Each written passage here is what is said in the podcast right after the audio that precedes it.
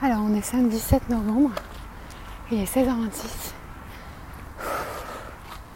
et je termine une session de footing à J plus 5 de cette première cure.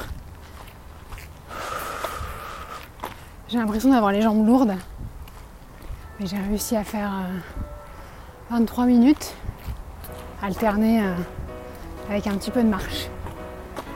C'est pas mal!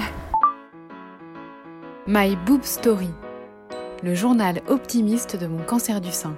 Et aujourd'hui, en fait, c'est euh, l'anniversaire de Marie Curie, qui aurait 153 ans. Et ça méritait quand même un petit, euh, un petit big up.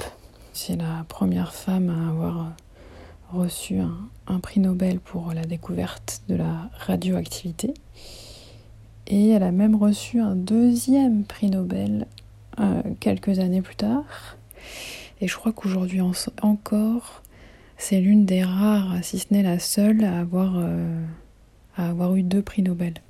Et donc après la découverte de la radioactivité, euh, elle a travaillé à l'Institut du Radium, pour fabriquer du radon, qui est un gaz radioactif naturel euh, qui vient du radium, donc lui-même extrait de l'uranium, qui est une roche euh, de minéraux.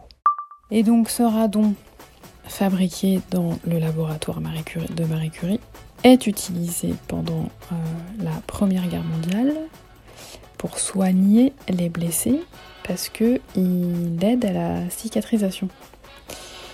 Euh, et c'est comme ça que se développe la curithérapie grâce au radium euh, qu'on va mettre en contact des zones malades pour traiter les cancers, notamment le cancer du col de l'utérus, puisque c'est accessible en voie externe.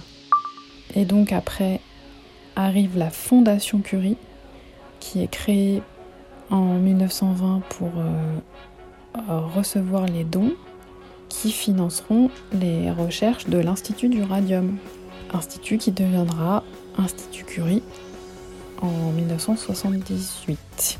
Donc, si moi aujourd'hui je peux être traitée et soignée pour euh, mon cancer du sein, eh bah, c'est en grande partie grâce à Marie Curie. Donc, euh, merci Marie. Merci d'avoir écouté ce nouvel épisode de My Boob Story. N'hésitez pas à suivre le compte Instagram myboobstory.podcast et pensez aussi à vous abonner au podcast sur les plateformes de diffusion. Si vous souhaitez soutenir My Boob Story, rendez-vous sur Tipeee, le lien est dans le descriptif de cet épisode.